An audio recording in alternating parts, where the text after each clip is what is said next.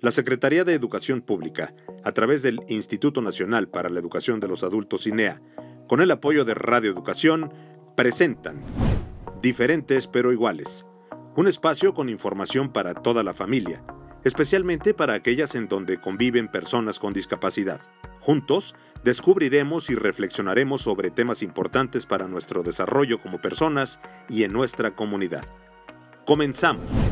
Les damos la más cordial bienvenida a nuestro programa de radio Diferentes pero iguales, un programa dedicado al aprendizaje en familia y dirigido especialmente a aquellas en las que viven personas con discapacidad.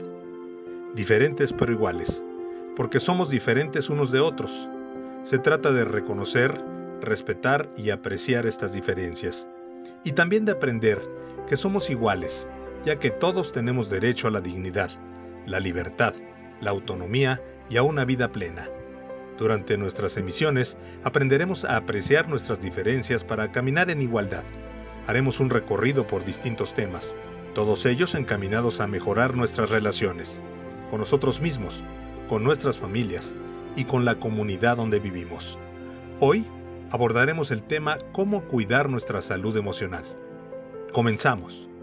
La salud es uno de nuestros tesoros más preciados y para mantenerlo necesitamos cuidar de nuestra salud física y emocional. Cuando nos sentimos bien, podemos desarrollarnos armónicamente, relacionarnos con los que nos rodean y enfrentar los retos que nos presenta la vida. Hablamos de salud emocional para referirnos a un estado de bienestar por medio del cual las personas reconocen sus habilidades, son capaces de hacer frente al estrés normal de la vida, trabajar de forma productiva y contribuir a sus comunidades. Hoy tocaremos un tema muy importante a considerar, el cuidado de nuestra salud emocional. Los invitamos a ponerse cómodos, a reunirse en familia para escuchar atentamente nuestra misión y por supuesto a comentar entre ustedes lo que piensan. Esto será lo mejor de este programa. ¿A qué nos referimos cuando hablamos de salud emocional? La salud emocional es un elemento importante de nuestra salud en general y por tanto una necesidad en nuestra vida. Las personas somos emocionalmente saludables cuando nos sentimos a gusto con nuestra forma de ser y mantenemos en armonía nuestros pensamientos, sentimientos y emociones. Cuando podemos relacionarnos armónicamente con quienes nos rodean y cuando aprendemos a desarrollar nuestra habilidad para tomar cada una de las decisiones que nos permiten enfrentar los retos que nos presenta la vida. Por eso, ser emocionalmente saludables no significa que seamos felices todo el tiempo, más bien requiere ser conscientes de nuestras emociones y manejarlas adecuadamente en cualquier situación que se nos presente. Nuestras emociones pueden afectar el funcionamiento de nuestro cuerpo. Nuestro cuerpo reacciona según la forma de sentir, pensar y actuar de cada uno de nosotros. A veces experimentamos emociones que cuando son muy intensas o no se expresan pueden afectar el funcionamiento de nuestro cuerpo. Nuestra visión del mundo y nuestra manera de estar en él no es por nada que sea tan común que cuando estamos estresados nos duele el estómago o la cabeza, y que cuando nos enfrentamos a una situación dolorosa tengamos algunos desequilibrios emocionales. Esto ocurre porque nuestro cuerpo, nuestra mente y nuestra forma particular de sentir siempre están conectados. ¿Cómo se puede ver afectada nuestra salud emocional? Las experiencias problemáticas, difíciles o dolorosas por las que atravesamos a lo largo de la vida, sumadas a los estilos de vida de nuestra sociedad, a veces ocasionan malestares emocionales que pueden provocar enfermedades. Si en nuestra familia tenemos a una persona con discapacidad, ¿Qué podemos hacer para apoyarla y cuidar de su salud emocional? Identificar los problemas que enfrenta y entender qué aspectos de estos problemas pueden ser resueltos o mejorar. Identificar opciones para el futuro. Fijar metas realistas. Identificar patrones de pensamientos negativos o distorsionados que contribuyen a sentimientos de desesperanza e impotencia. Por ejemplo, generalizar en exceso es decir, a pensar en las circunstancias en términos de siempre o nunca, de todo o nada.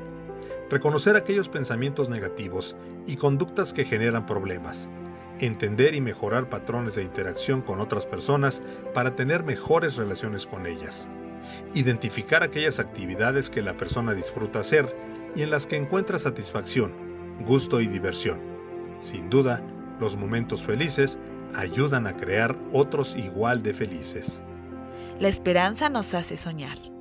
La vida consiste en abrirse hacia lo posible, en prepararse viendo hacia el horizonte del futuro. La esperanza es una visión de aquello que puede ser de lo que deseamos, de lo que podemos realizar, de aquello que debemos perseguir con voluntad, asumiendo los riesgos y aciertos que conlleva. La capacidad de esperar, de luchar por una meta sin desalentarnos, es fundamental para tener éxito y lograr nuestros objetivos. La esperanza proviene de nuestro interior y establece una relación de confianza con la vida y el mundo que nos rodea. Cuando nos llenamos de esperanza, asumimos el compromiso de luchar con valentía por lo que queremos, sobrellevando con inteligencia y perseverancia los obstáculos que se nos presentan. La esperanza nos hace soñar con los ojos abiertos, nos anima a descubrir maneras diferentes de resolver problemas nos ayuda a construir proyectos y a lograr un mayor bienestar personal, familiar y social. La fuerza de ánimo, el aprecio por la vida, el amor, el compromiso, la capacidad de adaptación y de superar obstáculos son los recursos de la esperanza. La esperanza nos permite cultivar la felicidad a través de un comportamiento sincero con nosotras y nosotros mismos, el cual nos lleva a abrirnos al mundo a valorar lo que tenemos y a compartir con otras personas por medio del servicio desinteresado. Con esperanza, haremos nuestros sueños realidad.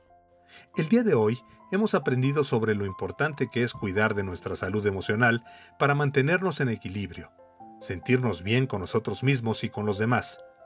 Como vimos, reconocer nuestras emociones y aprender a expresarlas adecuadamente nos puede ayudar a mejorar nuestra calidad de vida y a emprender una sana convivencia en el ámbito familiar o social. Por esa razón, es necesario que aprendamos a comunicar lo que sentimos y que fortalezcamos también la confianza desde el seno familiar, pues, en la medida en que nos escuchemos y tratemos de entendernos, tendremos una vida más plena. La esperanza es una manera de estar en el mundo y hacer nuestros sueños realidad. ¿Qué más aprendieron ustedes en casa? Los invitamos a compartir sus aprendizajes en familia, a intercambiar sus puntos de vista y a escucharse atentamente. Nuestro programa ha terminado. Les proponemos que compartan lo que aprendimos hoy, que intercambien sus ideas y opiniones. Estos temas y otros relacionados con la vida, como la familia, la comunidad, el trabajo, el cuidado del ambiente y el uso de la tecnología, son parte de la primaria y la secundaria para personas jóvenes y adultas. Si conoces a alguna persona mayor de 15 años con algún tipo de discapacidad que no haya concluido la primaria o la secundaria, oriéntala para que llame a Linea al número 800 00 60 300. 800 00 60 300. Todas y todos tenemos algo que podemos compartir, aprender y enseñar. Para más información, visita nuestra página de internet www.gov.mx diagonalinea. Te recordamos que todos nuestros servicios son totalmente gratuitos. La Secretaría de Educación Pública y el Instituto Nacional para la Educación de los Adultos INEA, con el apoyo de Radio Educación, presentaron Diferentes pero iguales. Los esperamos en la próxima emisión para seguir reflexionando y aprendiendo juntos. Recuerda que, en este programa, tu participación es lo más importante. Hasta la próxima.